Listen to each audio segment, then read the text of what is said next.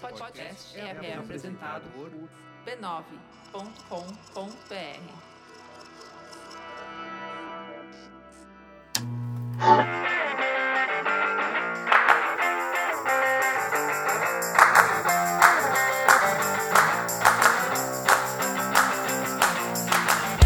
Está começando mais um Spoilers Talk Show, o podcast do spoilers.tv.br, onde a gente conversa sobre cultura pop e televisão. Eu sou a Letícia e no podcast de hoje nós vamos falar sobre uma tendência recorrente: filmes se tornando séries de televisão.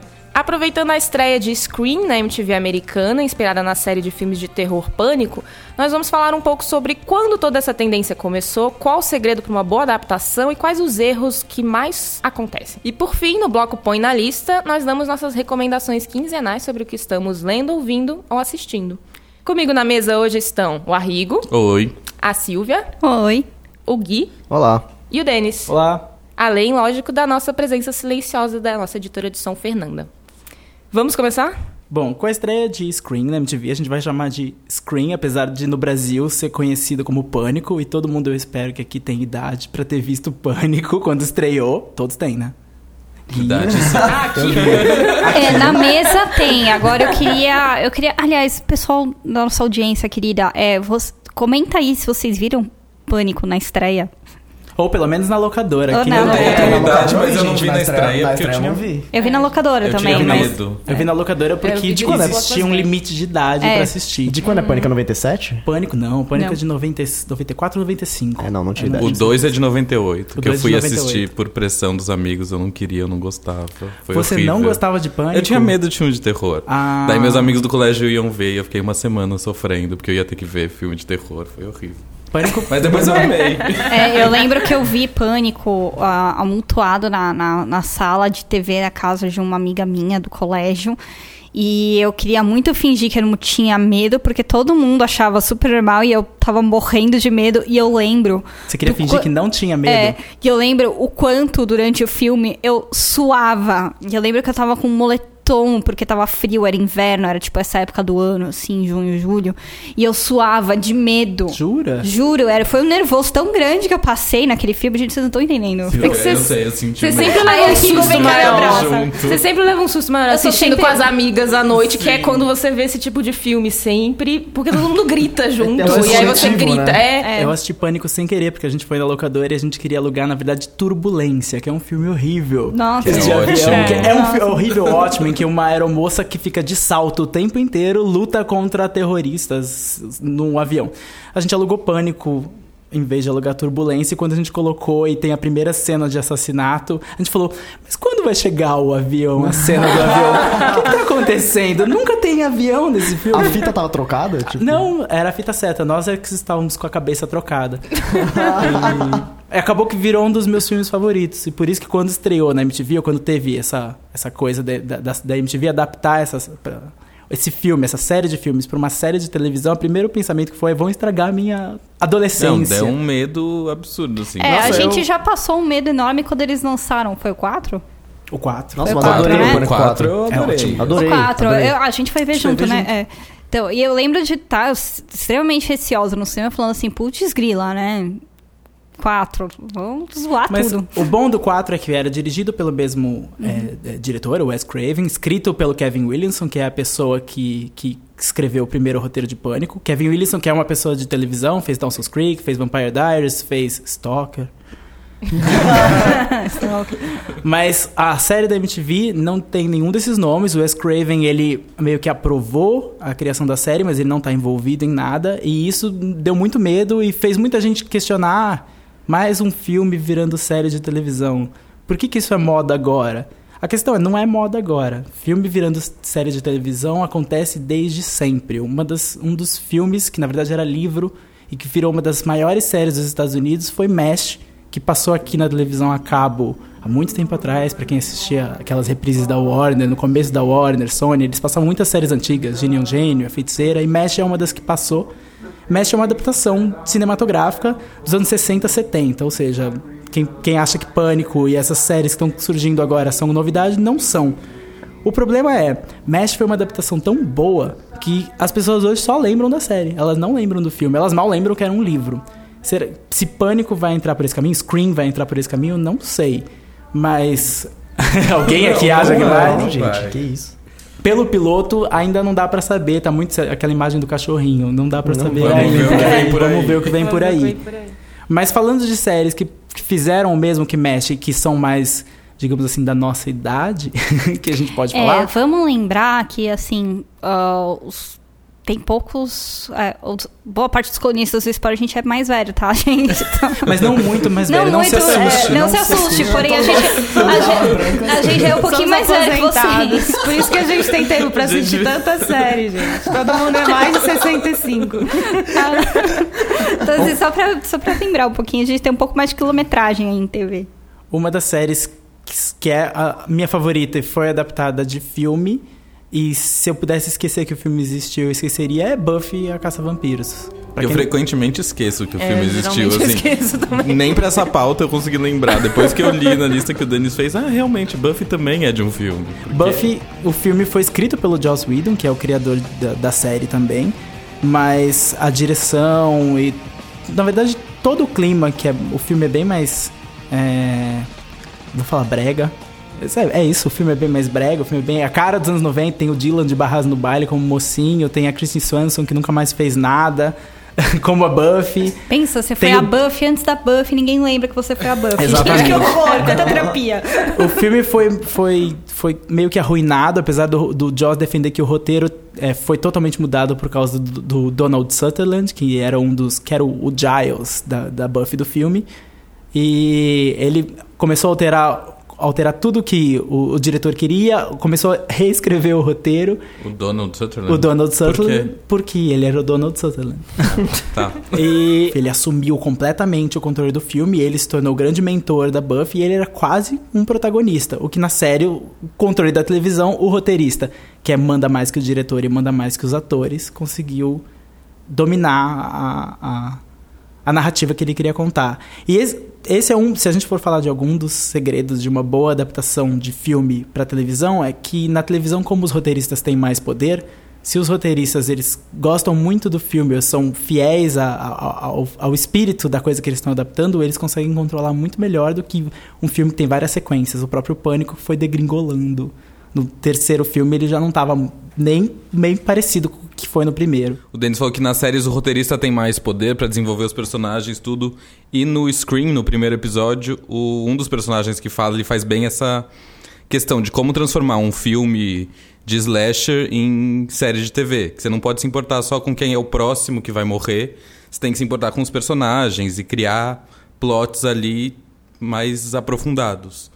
No piloto do Scream ainda não deu pra se envolver muito com os personagens. Você ainda tá esperando morte, sangue. Mas tem que ver aí Uma coisa o que, que vai acontecer. Uma coisa que o Screen comenta é que ele fala, um filme slasher, ele queima muito rápido. Então você conhece os personagens e 15 minutos depois você já tá vendo uma morte horrorosa. Se você pensar que o piloto de Screen tem 41 minutos e Pânico tem, sei lá, uma hora e 20, o filme inteiro, é como se a gente estivesse já na metade do primeiro filme e nada aconteceu. Duas, uma pessoa morreu, não, duas pessoas morreram. E a gente tem mais ou menos um background de- do, do assassino. Tem uma história do passado que Pânico tinha, mas não era o foco. A, a história do, do filme é que a mãe da personagem principal tinha sido assassinada anos atrás. E era isso. Em, a série não, a série ela quis desenvolver uma mitologia maior. Então, supostamente, teve um, um homem deformado no colégio há muito tempo que, que cometeu uma série de assassinatos e assustou a mãe da protagonista da tá série viva. nova que tá viva. Inclusive, essa é a explicação pra máscara, que eles não usam a mesma máscara do filme. Que acho que foi uma coisa que todo mundo ficou com muito medo quando anunciaram a série de TV do Pânico sem a máscara clássica, que é um ícone da série. Exatamente. Que é, vocês vão levar pra TV uma série de filme e não vão usar a... A máscara que é, é indicativo que é o pânico. Exatamente. né? É, não é a não- máscara, não tem nenhum dos personagens. Não é a mesma cidade de Woodsboro, que Ainda é, é... sé- ainda é pânico. É, então, o que, que sobrou de Pânico aí? Neve Campbell foi fazer House of Cards. Exatamente. Ah, Redes com pânico. Vale a pena apontar que eles não usaram a máscara porque eles não, não tinham os direitos, né? Exatamente. Porque não foi uma Sim, escolha, assim. sim. Só foi, foi um impedimento. Então eles tiveram tiveram que achar uma, uma saída pra isso. E a saída foi falar que o, o assassino ele tinha tipo uma deformação e tal, algum, algum tipo de problema e que ele precisava usar essa máscara. É, esse ponto que você levantou, ah, eles não conseguiram direito, é também sempre uma, uma dificuldade, né? Quando alguém idealiza, vou adaptar tal filme para a TV, o nível de acesso que ele tem ao a equipe original que possa ceder os direitos, que possa ceder o material, que possa ir atrás, o quanto ele tem de grana e o quanto o projeto dele é atrativo para de repente trazer algum personagem, do, um, ator do filme, do elenco para a série. O quanto você consegue migrar também é um fator decisório aí do nível de influência e grana de Isso quem vai tá- é, fazer tocar vezes- empreitada. Grana e vontade. Isso tá acontecendo agora com Hannibal. Hannibal é outra série adaptada de filme, adaptada de livro, que não tem todos os direitos que deveria ter pra fazer para fazer a história andar. Ela não, nenhum dos, dos responsáveis pelo filme tá na série, mas todas as pessoas que estão na série estão no espírito dos filmes, dos livros e pegaram muito bem. É uma das melhores adaptações. A gente ousa dizer que é melhor até que do que dois ou três dos filmes feitos pela série. Só que eles não têm direito à personagem principal, que é mais reconhecida pelas, pelos fãs dos filmes, que é a Clarice Starling. A Clarice Starling tá nas mãos do Lifetime, que é um outro canal, que é um outro estúdio, e eles não podem usar ela na série. Então eles têm que circular toda a trama que envolveria ela e contar como se ela não estivesse ali. É, isso é, isso é interessante e é, é aí quando aí você pega a questão da competência da equipe envolvida. Sim. Com né? certeza. Então, é, você tem que criar alternativas plausíveis e realmente que vão funcionar bem na tela como entretenimento. E, A Fala, e até falar. você tem que ver se, se é interessante você trazer aquele personagem pra adaptação. Porque muitas vezes, como foi o caso, assim, eles desenvolveram tanto o personagem do Will, no caso do Hannibal, que, que se eu assisto a primeira e a segunda temporada de Hannibal, eu não sinto falta da Clarice ainda nesse ponto, sabe? Seria incrível se ela tivesse na série, mas acho que eles conseguiram achar outras narrativas e outras histórias que, que funcionam muito bem, que funcionaram muito bem. Então é uma limitação que, que ela gera um, uma- um esforço criativo que pode ser muito positivo. E às vezes esse personagem original no filme é tão icônico, tão já bem formado e completo, que talvez não tenha muito o que, que, acrescentar na televisão. no- no- no- Colocar só por colocar também não é né, a saída ideal. né? No caso da Clarice, ela era muito mais interessante até do que o próprio Hannibal. Apesar da atuação do Anthony Hopkins ser a, a coisa que rendeu o, o Oscar, a, a Clarice era, a persona, era, o seu, era os seus olhos, né? Você acompanhava a história pela Clarice e ela era muito interessante. As até as Você não achava? Não, ela também ganhou o Oscar. Ela também ganhou, Também. desculpa. Tô corrigindo. A Jodie Foster também ganhou o Oscar. Desculpa, Didi. Esqueci, Jodie, isso, esqueci, mas- Jodie. Inclusive foi. Eles foram o casal que ganhou e o filme foi o primeiro terror indicado pra melhor filme, né? Acho que é. Legal. Foi uma coisa assim. Depois dele, sabe quantos outros filmes de terror foram indicados? Nenhum. Pânico merecia. hein? Quem sabe não ganha um M agora com a série? É, Não. acho- Da MTV. Talvez Não. um MTV Adolescente. Awards, alguma É. coisa assim. Aliás, outra série que a MTV também adaptou e que também fez a mesma coisa que Pânico, que, que é pegar o filme e mudar completamente, só usar o nome, a marca, que foi o Teen Wolf. Sim. Que acho que sofre um pouco até por usar esse nome. Sim. Porque Teen Wolf é um nome que afasta um certo Não, público, afastaria- cria um preconceito. A gente já falou disso no Guilty Pleasure. E no afastaria mais ainda se fosse o nome que o filme do Michael J. Fox teve no Brasil.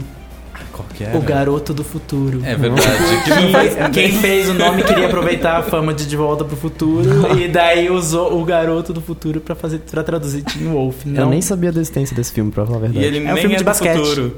É, não, ele nem é do futuro. É um filme. É, é um, ele é é uma comédia em que o Michael J. Fox é mordido por um lobisomem. Na verdade, ele nem é mordido por um lobisomem. O pai dele é lobisomem. E daí ele descobre que ele é lobisomem quando ele tá na adolescência. E daí ele entra pro time de basquete e vive grandes aventuras. Passa na sessão da tarde, né? É, mas é um filme da sessão da tarde. Tem Nossa. inclusive o 2, que é com o Michael de Arrested Development. Ele é o Teen Wolf 2. Olha só. que é bem um filme que o Michael de Arrested Development. É, eu imagino, eu imagino. né? Bom, falando em outra competência sem usar os elementos originais do filme, que foi um grande sucesso no passado e super premiada, foi Fargo. É, Fa- Fargo usou os elementos originais do filme, mas não tinha ninguém Ninguém. do filme na série. E Fargo fez uma coisa diferente. Porque enquanto Scream é uma adaptação que nem menciona que Pânico existiu, ou Teen Wolf nem menciona que o Garoto do Futuro é uma coisa, Fargo é uma continuação do filme. E isso não acontece muito na televisão. É verdade. E é uma tem, continuação tem um que- ponto de cruzamento entre as histórias Aham. é, que eles criaram muito bem, de uma forma muito interessante. Eu achei foi muito bem executada. E é uma coisa que é interessante que eles mantiveram mais ou menos o espírito Isso, exato. dos, dos E que é o mais importante, Esse né? é um ponto forte de Fago. Assim, Fago foi minha série preferida do ano passado, eu acho. E eu já falei um pouco dela no podcast de Hannibal também. Porque eu acho que é, é uma das adaptações mais bem sucedidas, pela, por- porque ela consegue capturar exatamente o clima da- do filme, o clima dos personagens e transpor eles pra, pra, pra televisão de uma forma, assim, incrível. É, É, o Lester e o Jerry são exatamente a mesma pessoa em termos de espírito do personagem, em termos de frustração. Espírito de porco, né? É, o Lester e o, É. eles são pessoas odiáveis, eles são Odiáveis. horríveis. É, é incrível como a motivação é a mesma. Uhum. É, é, a, a própria Molly, também é, que é a Tanto nossa- que o que faz você pensar na série como uma adaptação do filme é toda, todos, esses- são todos esses elementos que eles usaram e não a ligação que eles É, eles fizeram. têm, Ela uma, é- eles têm é- uma ligação que é muito sutil. É muito A easter ligação, egg. a ligação é muito easter egg, e tanto que ela, ela não é muito clara até, sei lá, o quarto episódio. Assim, Uhum. no começo você fica, tá, mas eles estão no universo, qual a ligação com o filme, qual a ligação que não é. A e- E é independente, você pode ver o filme Ali- sem a série, você pode ver a série sem o filme. Tem o filme, é, um, um se passa na Dakota do Norte, o, a série é em Minnesota. É, coincide aí o mesmo ambiente que é o inverno absurdo dos Estados Unidos, com uma grande nevasca rolando. É uma, É, o frio, frio o frio precisa estar na. O frio, frio é quase o personagem principal, assim, tanto no filme quanto na série. E a próxima temporada que, que a Fargo vai ser construída como uma antologia, né? Então a próxima Uhum. temporada vai ser uma história totalmente diferente, personagens diferentes. Será que Não, vai ter uma ser- ligação não, também? a próxima Vai, né? É é, o passado. pa- é o passado, É é, o passado. pai, O pai da, da Molly. da Molly. É nos anos 70. Nos assim. anos 70. É, o legal é isso, porque o filme, o filme se passa nos anos Kirsten 90, né? Que o filme é de 96, se eu não me engano. E a série se passa em 2006, a primeira temporada, e a segunda vai ser nos anos 70, né? É. É bem legal isso. Então aguardamos a nevasca em algum estado. Só tem que ter Estados neve. Unidos, Tem que ter neve. Algum marido horrível, Mortes frustrado horríveis. horrível. Se existe alguma diferença das séries que E um assassino de aluguel panguando por aí. Não, o assassino é ótimo. Sempre O- tem um assassino. O Billy Bob Thornton tá muito bom, né? Gente, Gente, ele é maravilhoso. Ele tá Ele tá ganhou, ganhou o Globo de Ouro. né? Merecidamente. Ele ganhou o Globo de Ouro ou o Emmy, um dos dois. Por Fargo.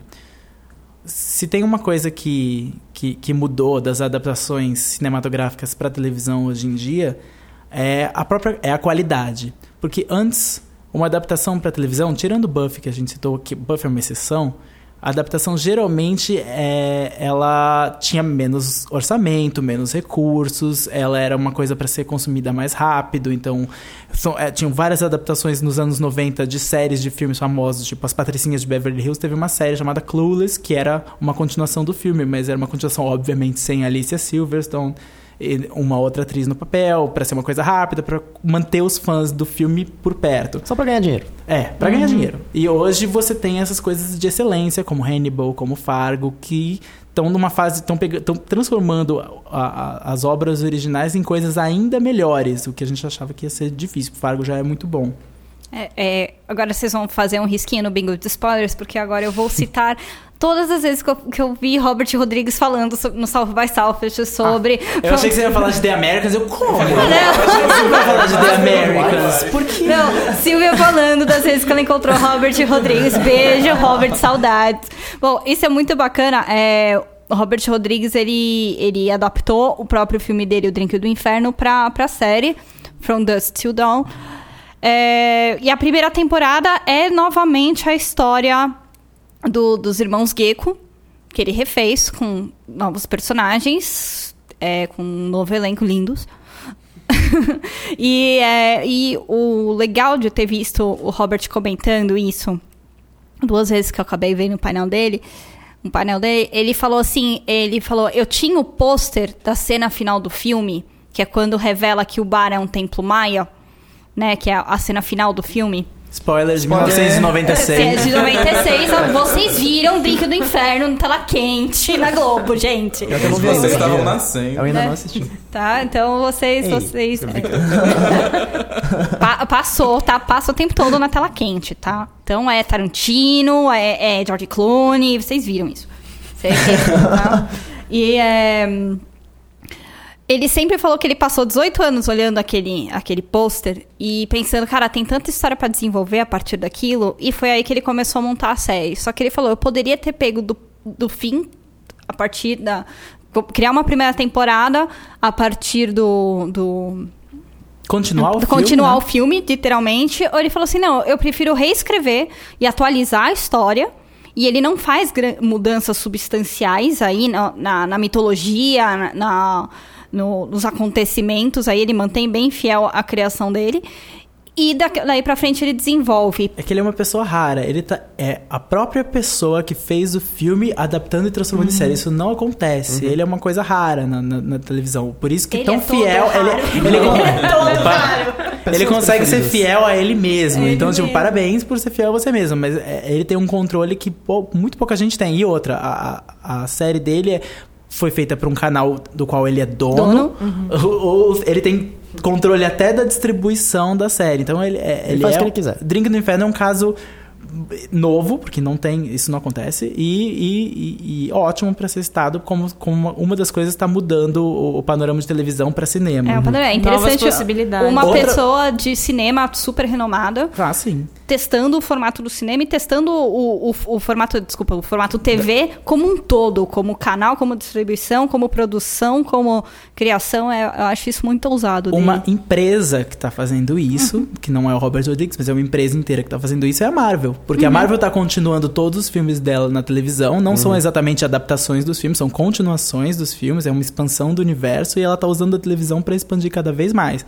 A, a Agent Carter agora volta no ano que vem, até confirmou que vão voltar o- dois dos personagens principais com ela, que é o Jarvis e o, A gente Souza. o Agente Souza, Souza. que é o Victor de Souza. Dollhouse Souza.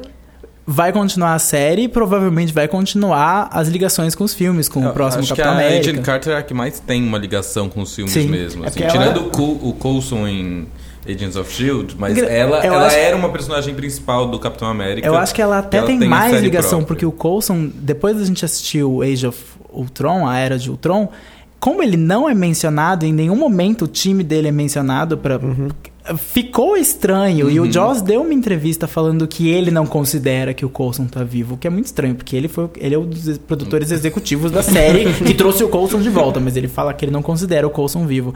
Diferente da Agent Carter, que não só tá viva, no, no- no- no- na série dela, como é- foi uma presença até na Era de Ultron, num flashback do Capitão América. É, vale dizer que ela tá viva nos anos 40, né? Ela tá viva nos anos 40, exatamente. Mas o- melhores roupas, uma coisa chapéus. boa da Agent... Ela tá viva não, velhinha, não ela tá? morreu. Velhinha. Ela Ela morreu no, no primeiro Vingadores, o- ele visita ela no leito de morte, Ah, é? e daí ela- ele se despede, ela Sim. morre. Ah, eu achei Mas que ela essa- tava só, tipo... essa é a melhor- Você Descansando. foi embora. Tô de boa, um aposentei. Ela tá aposentada que nem a gente. Pra mim, essa é a melhor coisa no de- cinema nessa hora? que Pra mim, essa é a melhor coisa da, da Agent Carter, porque a Marvel não pode matar ela na série.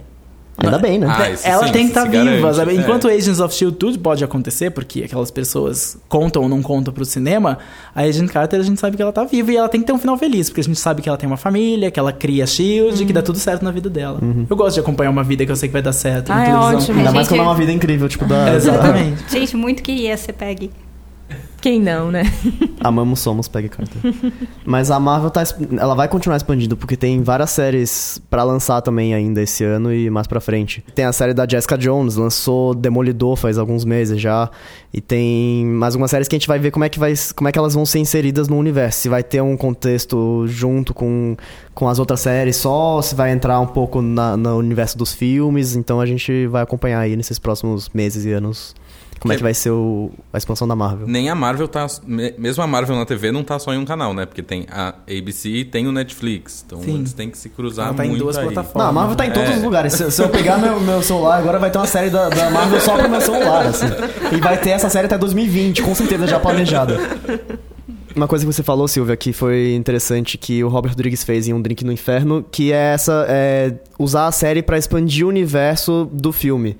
E isso é uma coisa que acontece, em, por exemplo, em Bates Motel, que eles usaram pra fazer como se fosse uma frequência do filme e explicar um pouco a Essa palavra é tão linda, frequência. frequência. Eu nunca posso usar ela, eu aproveitei esse, esse momento pra prequel. E eles aproveitaram pra fazer contar a história de, de como o Norman virou o Norman Bates, assim, como como a situação entre ele e a mãe dele chegou a tal ponto em que ele Transformou matou a ela mãe e, dele e- no esqueleto. Isso, ele empalhou, Spoilers de empalhou Psicose. Gente, 1960. Spoiler de psicose, pelo Mesmo de. Bates Motel eh, expandindo, Psicose teve expansão da sua mi- mitologia universo no cinema, porque tem Psicose 1, 2, 3, 4.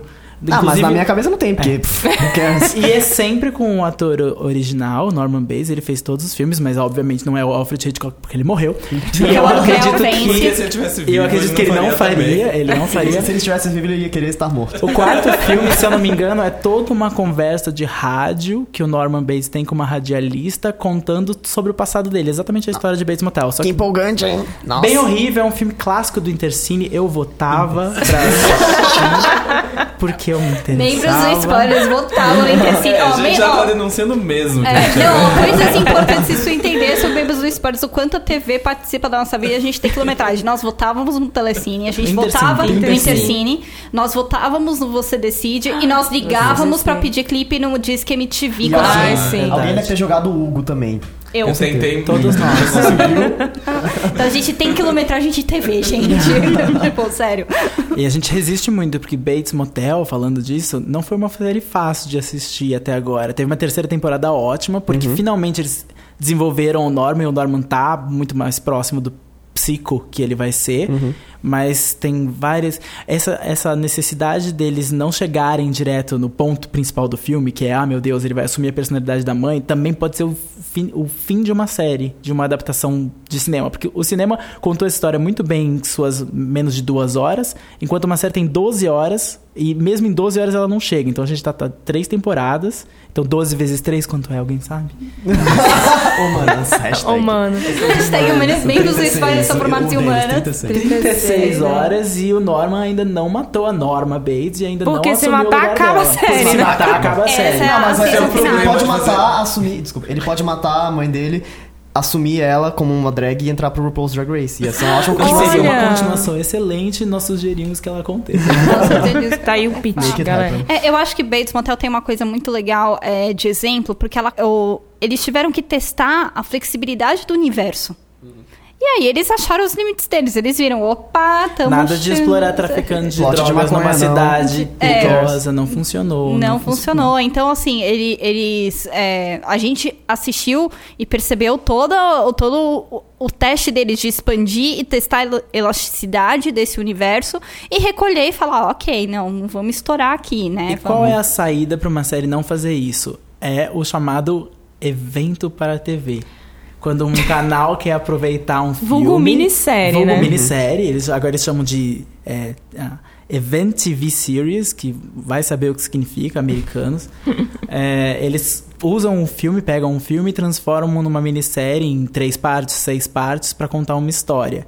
Aconteceu com o Bebê de Rosemary ano passado. O Bebê de Rosemary é um livro do Ira Levin, virou um filme, é mais famoso pelo filme do que pelo livro. E tinha a Zoe Saldana como a personagem principal, a mãe da. a, a Rosemary, a mãe da criança satânica. E, infelizmente, apesar da produção, eles filmaram em Paris, eles gastaram um bom dinheiro. Eu imagino que o salário dela não tenha sido mais barato de todos, mas não trazia nada de novo em relação ao filme e dava um passo atrás, porque nem assustador era. E se você faz uma adaptação do Bebê de Rosemary e você não dá medo em ninguém, o que você tá fazendo? Essa semana, não por acaso, a Fox anunciou que vai fazer uma, uma minissérie de Atração Fatal, o maravilhoso filme em que a Glenn Close faz uma pessoa bipolar, completamente mal representada para todos os bipolares. Que cozinha um coelho e ataca o Michael Douglas. Quem nunca? Agora, na televisão, eu estou muito curioso pra saber qual vai ser o elenco. Quem será a nova Glenn Close? E vai ser uma event series. E vai ser uma event series de três partes. Que ninguém Aí- aprendeu nada com o bebê com o de bebê de Rosemary. Mas eu queria saber por que que só adaptam de cinema pra TV, tirando poucos, assim como Clueless e o 10 Coisas que eu dei em você, que flopou. E era ótimo.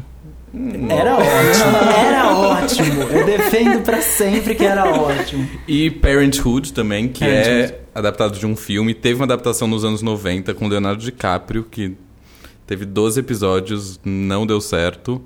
E, mas tirando esses, é só ficção científica e terror. Não tem muita adaptação Eu acho que é mais de- fácil adaptar ficção de gênero do que um drama, porque um drama geralmente se fecha e ficção de gênero ela é um universo que foi construído e o- é um universo que pode ser acessado. Parenthood é uma adaptação muito difícil, eles deram muita sorte com Parenthood que deu muito certo na televisão. Não deram muita sorte porque tentaram uma vez. não- É, Tá. Água mole, em pedra dura, tanto bate até que Parenthood.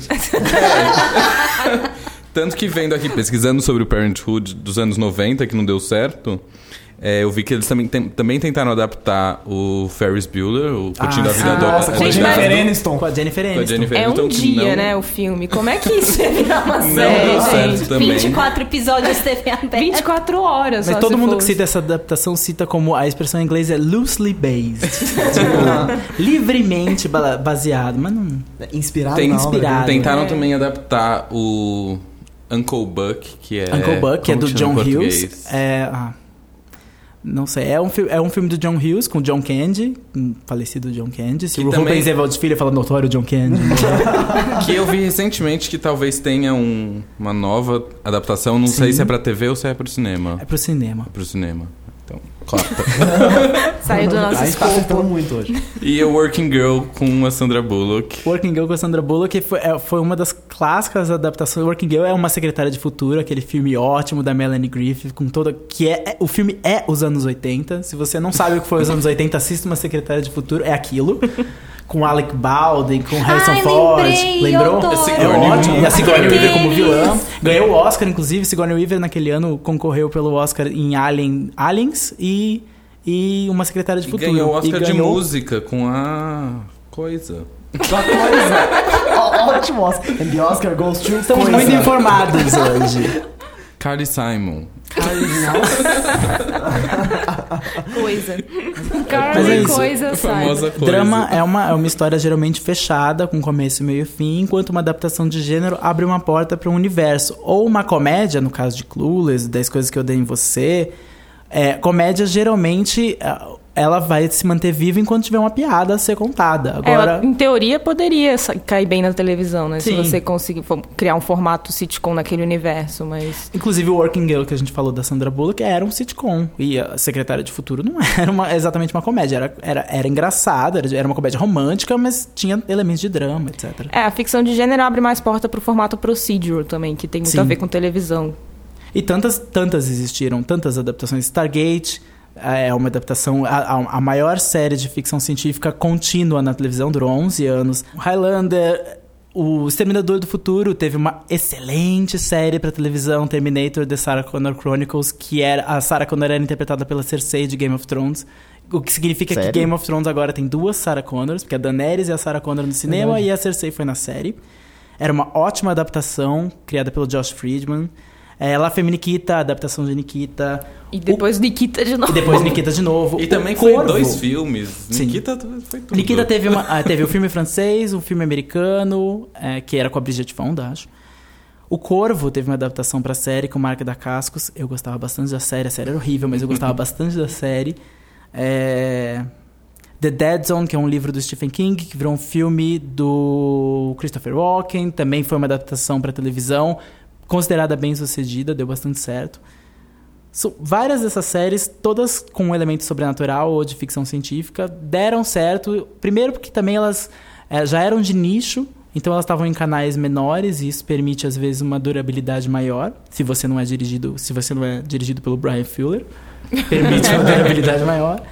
E os fãs são são não é o grande público, então eh, não se espera uma audiência enorme desse tipo de coisa. Essas são as adaptações mais fáceis. E essa, essa relação da- da- do cinema virando TV, ela é uma relação que Hollywood eh, eh, se retroalimenta, ou seja, o cinema vira TV e a TV também vira cinema. Não é incomum que séries terminem no cinema. Sex and the City teve dois filmes, você pode querer esquecer o segundo, mas ele existe. Ah, até o primeiro, talvez. Não, Não, o o primeiro, primeiro não, o funciona. primeiro vai. Aquela, cena, aquela cena do buquê. É. O primeiro funciona. É, Verônica Mars teve uma continuação Kickstarter pro cinema. É, Entourage, que estreou recentemente, teve uma continuação pro cinema. Looking, que foi cancelada horrivelmente pela HBO, vai continuar num filme pra televisão. Que provavelmente, provavelmente não vai ter exibição no cinema, mas quem sabe.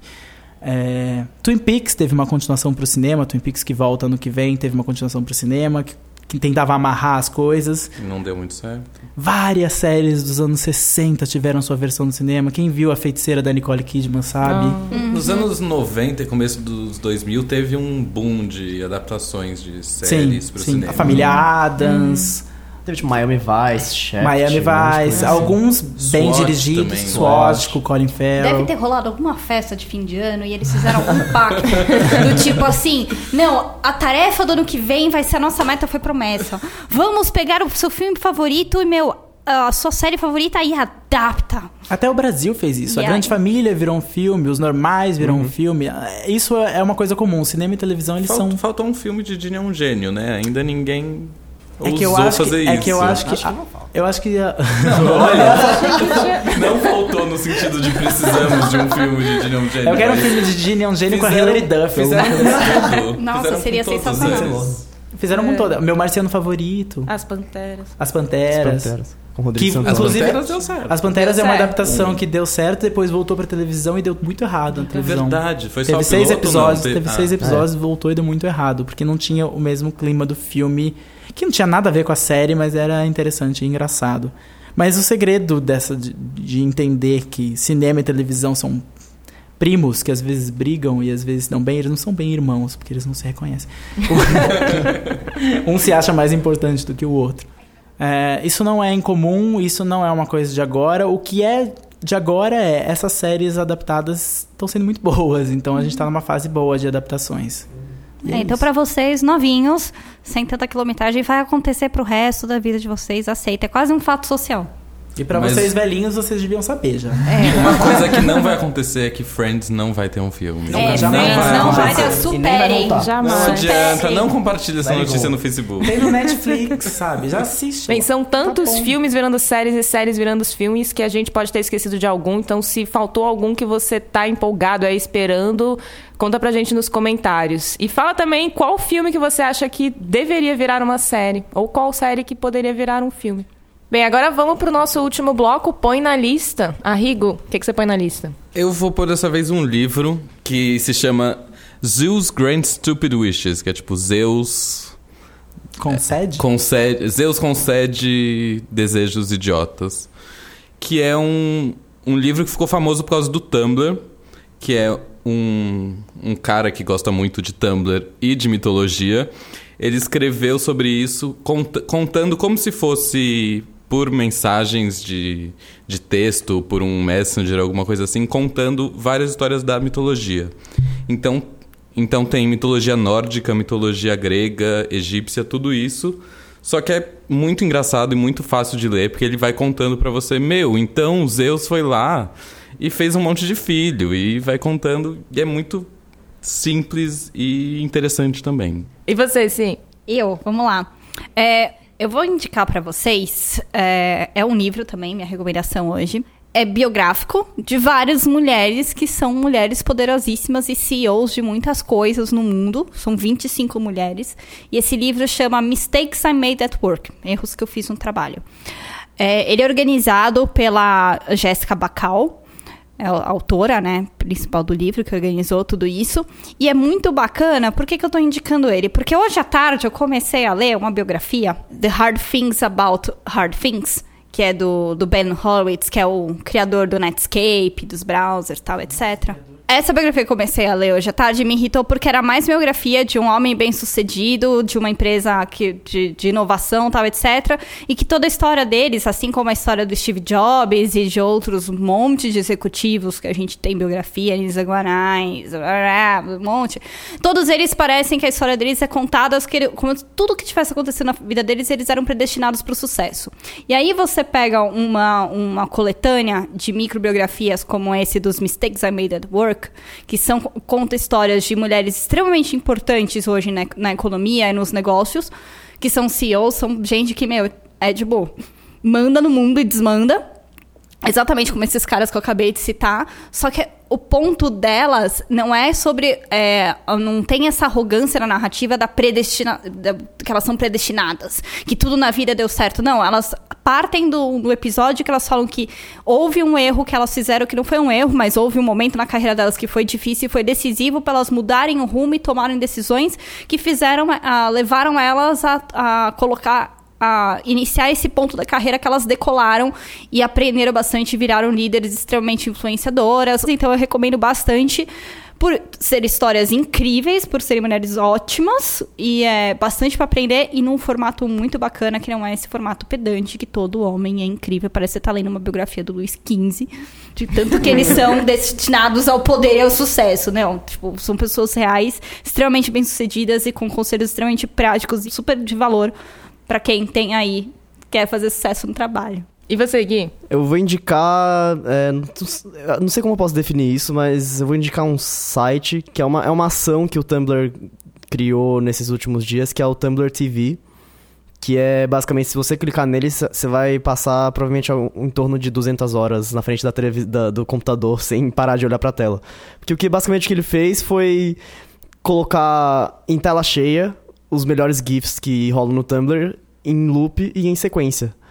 Então você tá você entra no site aparece lá o primeiro GIF, você começa a assistir o GIF, você fala, hum, legal, vou ver o próximo. Você clica, aparece o próximo GIF. Você fala, hum, bacana, vou ficar vendo esse GIF por uns 10 minutos. Daí você clica e vem um próximo GIF. E fica isso, eternamente.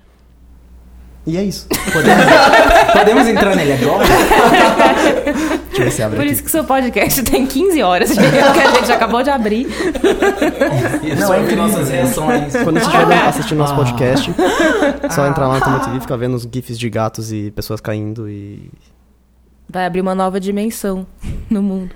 Denis, qual é a sua recomendação? Bom, a minha recomendação, ela, ela não é muito atual. Eu tô aproveitando esse momento de poucas séries pra assistir e tô assistindo coisas que eu não tive tempo de ver no passado, no passado remoto. Eu tô aproveitando pra assistir um anime que é de 2004, chamado Monster. Ele chegou a passar no, no Brasil no canal a cabo Aniplex, eu acho. Era Locomotion, depois virou Aniplex, depois desapareceu. Monster conta a história de um médico japonês num hospital alemão. Ele é neurocirurgião e a história começa quando ele não consegue operar um paciente que chegou de emergência porque tiram ele da sala de cirurgia para operar uma pessoa importante, que era um cantor famoso. Acontece que quando ele sal... enquanto ele salva esse cantor famoso, o paciente que ele quase operou morre e a esposa dele fica reage furiosa, indo até a, até a sala dele e atacando ele na sala, que, alegando que ele deixou o marido dele lá morrer. Uma semana depois, no hospital, acontece um cenário muito parecido. Ele chega para operar um menino de 10 anos que levou um tiro na cabeça e o prefeito da cidade é, chega dá entrada no hospital com um ataque cardíaco. Tiram ele do. Com ataque cardíaco não, com aneurisma. Tiram ele do, do- da cirurgia do menino e levam ele para a cirurgia do prefeito, mas ele muda de ideia, lembrando do- da pessoa que ele deixou morrer uma semana atrás, e, e en- enfrenta a diretoria do hospital e volta para operar o menino. Ele salva o menino, o prefeito morre, porque o hospital é horrível e todos os médicos são incompetentes, ele é o único competente. E a vida dele muda quando ele salva o menino, porque o que ele não sabia é que esse menino era um psicopata e nove anos depois iria crescer para se tornar uma espécie de Hitler na Alemanha. Meu Deus. É interessante. Odeio quando isso acontece. Que situação. A série acontece tanta coisa, eles tornam fugitivo da polícia, os assassinatos do menino acabam sendo. O menino mais velho acabam sendo. é, ele acaba sendo acusado pelos assassinatos do menino e se envolve numa trama viajando pela Alemanha inteira atrás do psicopata que ele escolheu salvar quando o menino tinha 10 anos. É muito interessante. Toda vez que colocam, revelam um detalhe sobre a vida do menino, que se chama Johan, você fica extremamente chocado. Ele tem uma irmã gêmea, que é uma personagem ótima, que tá caçando ele, junto com o médico, e vale a pena assistir se você tiver tempo, porque são muitos episódios de 20 minutos, vale muito a pena. Tem até dublado, em- tem, tem DVD, tem, tem dublado em inglês, português, etc. Vale a pena. Põe na lista. Eu vou botar na lista hoje um livro que acabou de ser traduzido para o Brasil, é, com o título aqui de Estação 11, ou Station 11 no original, da Emily St. John Man- Mandel, é o nome da autora, ela é canadense. Canadense. Canadense. É, e é um livro muito bonito sobre um mundo pós-apocalíptico depois que a Terra sofre com uma epidemia de, de uma gripe. E a população, em grande parte, morre e sobram algumas pessoas. E algumas dessas pessoas que você acompanha no livro é, é uma trupe de, de teatro que viaja de uma cidade para outra apresentando peças do- Shakespeare. O livro apresenta a vida dessas pessoas, a vida das pessoas que estão nas cidades que recebem esse, esse grupo, a vida de pessoas que no futuro, no, que no passado se interligavam de alguma forma, que também está conectada à arte. E, o livro acaba sendo, apesar de ser uma ficção científica pa- passada num futuro onde o mundo está acabando, é um, é um livro muito esperançoso, muito bonito, é triste, mas é te deixa com uma sensação boa no fim, porque ele fala muito sobre a importância da cultura e da arte num- num- numa situação em que apenas sobreviver e, e numa situação em que as pessoas têm que fazer coisas horríveis para sobreviver, mas não querem perder a humanidade. Então é, é um livro muito bonito, gostoso de ler. Acabou de sair aqui no Brasil, recomendo para quem está afim de uma, de uma leitura interessante, densa, mas que no fim você não vai estar querendo se matar. Como... você vai, vai ficar um pouco mais feliz com a humanidade. Antes de acabar, eu quero que vocês coloquem mais uma coisa na lista, que é uma novidade aí do, do Spoilers. Então, Spoilers, como vocês já sabem, é um site. Tem esse podcast sensacional que vocês nos acompanham e adoram e assinam. E a gente, essa semana, né, é, agora a gente lançou a nossa newsletter com uma curadoria dos nossos textos que vai para o seu e-mail semanalmente, conforme os temas que estão rolando, avisando para vocês novas dicas de séries, séries que vale a pena maratonar porque vai estrear uma temporada nova. Então, enfim, tudo que a gente tem do conto no nosso site, a gente faz uma curadoria e manda para vocês, contando as principais novidades, tudo que vocês querem saber do universo. É, mas assine a nossa newsletter, então vocês podem entrar na nossa fanpage no Facebook. Do Spoilers lá tem o botãozinho para você se cadastrar. Ou mesmo no nosso site, no, no spoilers.tv.br. Você entrando na home, no lado direito tem o boxinho também para você colocar o seu nome, seu e-mail. E toda sexta-feira receber o nosso e-mailzinho para você com todo amor e carinho. Às vezes nem sempre, depende da semana. É, quando o Denis edita, pode ser que ela venha meio amarga. Bem, mas é isso então. Assinem lá nossa newsletter, assinem a gente no iTunes, quem não tiver assinado ainda, mande estrelinhas no iTunes pra gente. E a gente fica por aqui hoje. É, antes de ir, a gente queria agradecer alguns comentaristas muito queridos que, que apareceram em vários posts aí recentemente. A gente queria mandar um beijo pra todo mundo, pra Larissa Gonçalves, pro Beto Mendes, pro Gustavo, pro Marcos Vinícius, pro Antônio Silva, para umas arrobas, arroba Riversong, Cassiana. Achamos, Adoramos a po- Rita. é, é, É. achamos poder. Achamos poder. Tem uma, tem uma arroba assim. Parabéns, Cassiana. Para Priscila Binato, Lucas Leal e o Jorge Albuquerque, que é um pessoal que, enfim, tá con- conversando bastante com a gente lá no Twitter. Continuem assim. E quem não tá conversando ainda, não tá deixando comentários, deixe também. A gente gosta de conversar com vocês. A gente adora conversar, A gente. gente é velho aposentado. gente. Faz companhia pros velhos, gente. Vocês não gostaram daquele case que o pessoal conversava com o Skype pros velhinhos? Então é tipo isso. A gente fala inglês, se vocês quiserem treinar, não tem problema. É, a gente fala inglês, espanhol alguns. Bem, você pode seguir o Spoilers pelo Twitter no arroba SpoilersTVBR. Esse podcast foi editado pela Fernanda Sgroglia, nossa presença silenciosa. A imagem de destaque, essa arte linda, aí foi criada pelo Thales Rodrigues. Muito obrigada ao B9 pelo espaço cedido, por ser a, nossa, a casa do Spoilers Talk Show. E até a próxima. Até mais. É, gente, beijo. Tchau.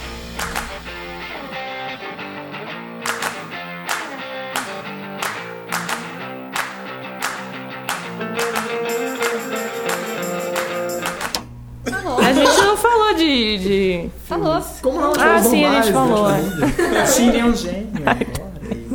A idade, gente. Esse podcast é da idade. Esse podcast, Esse podcast pra- patrocinado por Still Alice, o novo filme da Julianne Moore, disponível Não, na né? plataforma de streaming.